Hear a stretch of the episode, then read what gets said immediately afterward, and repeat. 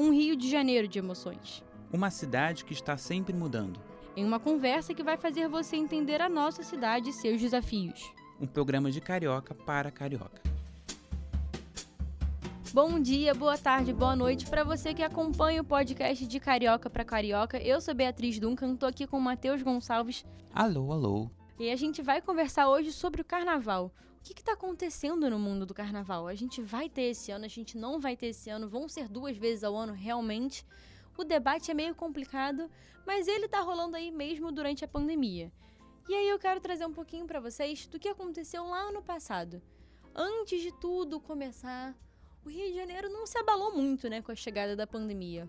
Quando a pandemia começou no mundo, o Rio de Janeiro ainda estava intocável, podemos dizer assim. Não só o Rio como o Brasil. Todo mundo estava achando que o vírus não ia chegar aqui com tanta força como estava ocorrendo no resto do mundo. A gente achava que nem ia chegar aqui, né? Eu mesma lembro que quando a gente começou a falar de pandemia, de coronavírus, e me falavam: nossa, esse vírus vai chegar do carnaval.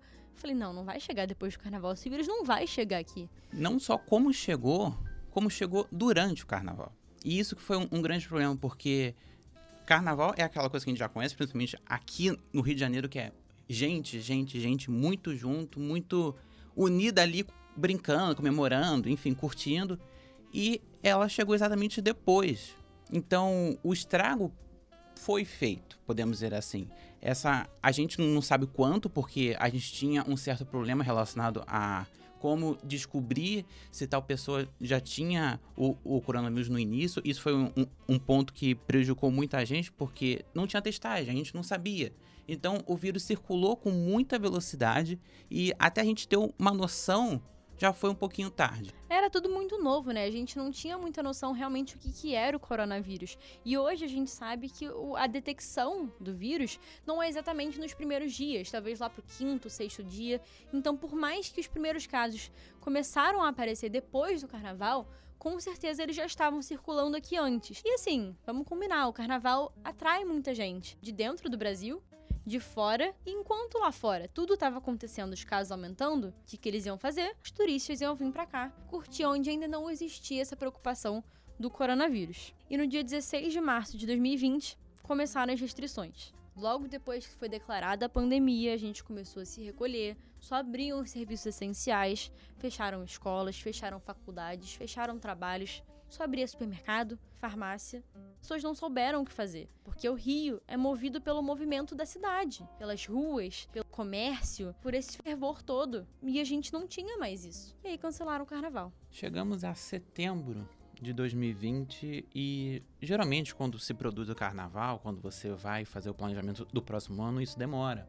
Então, já durante a pandemia, eles estavam tendo uma grande discussão de como vai ser, vai ser com restrição, se a gente vai esperar vacina.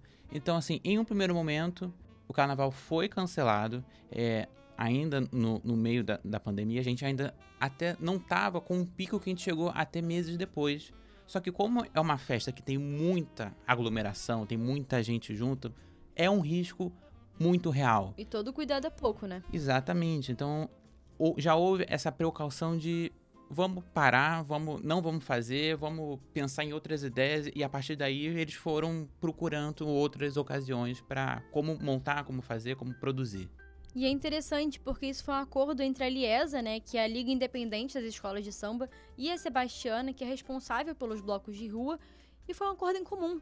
Todos chegaram num consenso que não era o melhor momento. Eles entenderam que seria realmente melhor adiar o feriado e a decisão foi tomada.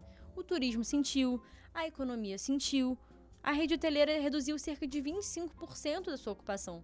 É claro que ia sentir, mas é aquele debate de sempre. É melhor manter aberto ou é melhor as pessoas ficarem em casa se cuidando até chegar a vacina?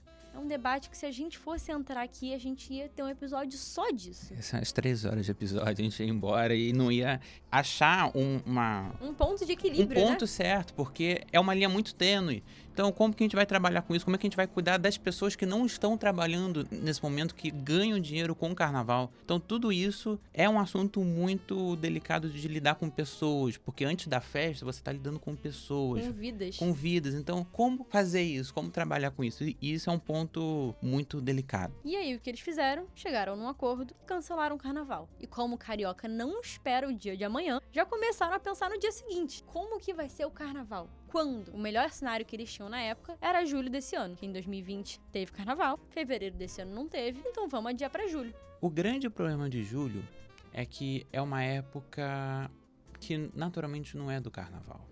Já é movimentada por outros já, eventos, isso né? Isso já é movimentado por outros eventos. Você tem festas juninas ocorrendo. Julina e até em agosto. As festas juninas são também uma festa super comemoradas aqui no Rio que se estendem bastante. É uma coisa à parte. Então, assim, será que daria certo misturar os dois? E uma outra questão que aí eles pensaram por ser mais fácil, tá todo mundo de férias. Então, o fato do pessoal estar de férias faz que tenha um certo turismo por aqui. E eles pensaram nisso. Férias, festa junina, talvez a gente consiga encaixar um carnaval no meio. Então, pode rolar. Só que pode rolar, acabou que nem isso deu certo. E foi nessa especulação que surgiu uma notícia meio delicada que ninguém entendeu muito bem. Carnaval duas vezes ao ano. E aí foi no dia 12 de janeiro que o governador em exercício Cláudio Castro oficializou no Diário Oficial que teriam dois carnavais ao ano. Ele autorizou esse evento aí, chamou de Carna Rio, Carnaval Fora de Época, e isso tudo com a justificativa de, abre aspas, estimular o turismo, lazer e principalmente o aquecimento da economia com a criação de postos de emprego, vendas de produtos e serviços. Foram exatamente nessas palavras que o governador em exercício justificou a realização do carnaval. Mas aí eu te questiono, Matheus. Vai ter desfile duas vezes ao ano? Vai ser feriado de novo, assim como fevereiro? Como é que a cidade vai parar de novo para um novo feriado? As escolas de samba vão ter dinheiro suficiente para movimentar mais um desfile? E isso não foi explicado, né? Ele só soltou, não, vamos fazer duas vezes ao ano, vai dar super certo, tá. Mas dois desfiles, a gente vai ter que parar. É, e eu lembro que na época teve uma crítica muito grande de tipo, vai atrapalhar outros setores. Naturalmente, o carnaval, ele é grande, ele é massivo. Então, se você coloca duas vezes ao ano, ele vai abalar outras festas pequenas que a própria cidade, porque a cidade ela fica prejudicada. Tem a sua rotina, né? Já tem, tem sua rotina. Ano após ano, a gente tem fevereiro, carnaval, junho, festa junina. Chega outubro lá, a gente não celebra tanto, mas existe o tal do Halloween. Dezembro, Natal e Ano Novo. Se a gente tiver carnaval duas vezes ao ano, as próprias escolas de samba podem não ter verba para fazer dois desfiles, não vão ter investimento, porque só para ter um carnaval já tem suas dificuldades e não vai ter tempo suficiente para produzir tudo isso. A gente começa a produção de um carnaval meses antes, tanto que em setembro do ano passado já discutiam sobre isso. Como é que agora a gente vai ter dois desfiles quando acaba um já começa o outro?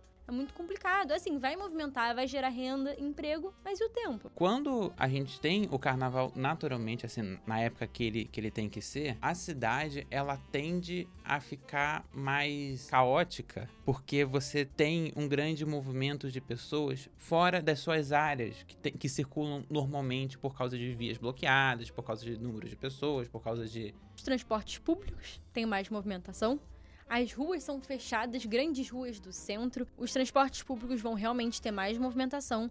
O trânsito dos carros vai ser substituído pelo número de pessoas, porque as pessoas vão estar nas ruas e vão estar tá se movimentando de um lado para o outro, porque com certeza as pessoas têm seus caminhos para ir atrás dos blocos, né, Matheus? Você usa o aterro do Flamengo como exemplo. Tem um bloco lá todo ano no aterro do Flamengo que leva várias pessoas, mas é um bloco muito grande, tanto que eles constroem todo um palco que é um, que é um bloco fixo, e ali é o fluxo de pessoas. Todo, todo aquele trânsito que tá ali vai para as vias secundárias. E tem os blocos também que são passageiros, né? Começam num lugar, terminam no outro, já emendam no outro. Tem uns blocos ilegais que. A movimentação aparece. do carnaval é enlouquecedora. E ter essa paralisação de muitas coisas também é complicado. Não dá para fechar duas vezes ao ano.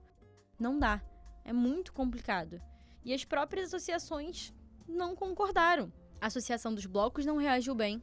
A Liesa não reagiu bem. E o carioca, eu acho que ele aprendeu a lição de querer emendar o carnaval no Natal, no Natal, no carnaval. Eu acho que nunca mais vai ter essa vontade, porque a gente ficou tanto tempo em casa. Eu acho que ele aprendeu a lição de uma coisa de cada vez, um feriado de cada vez, curte ao máximo enquanto tá acontecendo, mas segura a onda. Mas teve gente também que gostou da ideia que carnaval é um motivo de festa. Como a gente tá muito tempo em casa, sempre é bom um motivo para celebrar. E como a gente falou, dia 12 de janeiro, o governador em exercício Cláudio Castro anunciou o carnaval fora de época.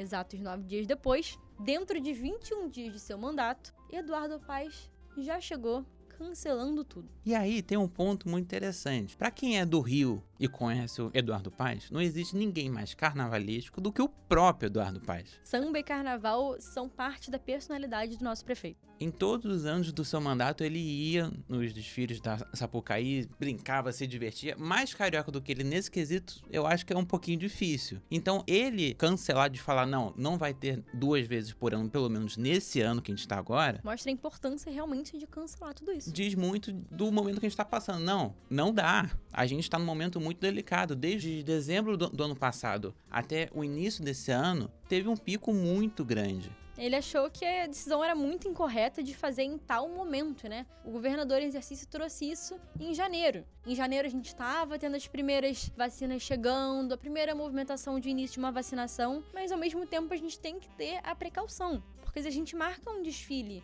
um bloco para julho, a gente tem toda a população vacinada. E tem um ponto que o Paz ele levou muito em consideração que a maioria dos leitos de UTI do estado ficam na capital. Então, um grande número de movimentação em um carnaval vai provocar que mais pessoas sejam infectadas e mais pessoas entrem no sistema de saúde. E é o que a gente estava falando bem no início do podcast. Lá atrás, ano passado, quando teve carnaval, a gente não pensava nessa movimentação de gente. O Rio pode estar controlado, isso naquela época. Mas lá fora não. Então as pessoas vinham de fora para o Rio. E hoje acontece a mesma coisa.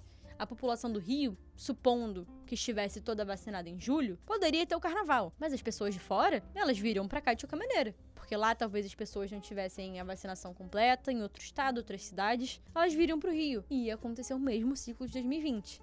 Então o ano de 2020, que seria um ano que muita gente achou que ia ser o melhor ano das vidas, se estendeu por 2020, 2021. Se a gente não se cuidar, 2020 vai se estender a 2022 2023. A gente tem que se cuidar. Então, o uso de máscaras tem que continuar, as pessoas têm que continuar se prevenindo, não aglomerando, para quando chegar a hora certa, ser o melhor carnaval das nossas vidas. Mas enquanto não chega esse momento, não adianta. E a gente não pode dizer que a gente não teve registro de movimentação no carnaval desse ano. A gente não teve a festa, mas eventos clandestinos foram registrados. Outros nem foram notificados, mas muitas dessas festas foram interditadas pela vigilância sanitária. E uma coisa que me chamou bastante a atenção foi que o próprio Paz, ele falou assim, se tiver festa, a gente vai achar e a vai gente fechar. Vai, a gente vai fechar. Se você for comprar ingresso, vai jogar o seu dinheiro fora. Exatamente. Então, assim, falta de aviso não foi. Ele fez um, um, um grande é, trabalho de conscientização. Uma força-tarefa também, uma força-tarefa. Né, que em certas áreas funcionou, em, em outras, infelizmente não, porque o rio ele acaba sendo muito grande, então para você pegar toda a área é complicado. E tem festas particulares também, né? Pessoas que aglomeram nas suas próprias casas, fazem eventos internos, não precisa nem vender ingresso, não precisa nem convocar nas redes sociais, né? A gente pode ter só um grupinho de amigos, 20, 30, 40 amigos. Já faz um estrago. Já faz um estrago. E assim, até o momento dessa gravação que a gente está fazendo, a lei continua em vigor. E isso quer dizer que, por lei, 2022 a gente tem dois carnavais se a situação estiver melhor. Mas a gente realmente só vai saber o que vai acontecer ano que vem. O debate está um pouco aquietado, os casos estão aumentando, a vacinação está fluindo. Mas assim, é esperar para ver. De uma coisa se tem certeza: esse ano não vai ter dois carnavais, não vai ter em junho, não teve agora no início do ano. Então é esperar a cena dos próximos capítulos isso. Futuramente, quem sabe, a gente não volta a debater esse assunto aqui. Tudo depende do fluxo da cidade do Rio de Janeiro. E esse foi mais um podcast de Carioca para Carioca, comigo, Beatriz Duncan, e com Matheus Gonçalves. Tchau, tchau, gente. Até a próxima. Até o próximo.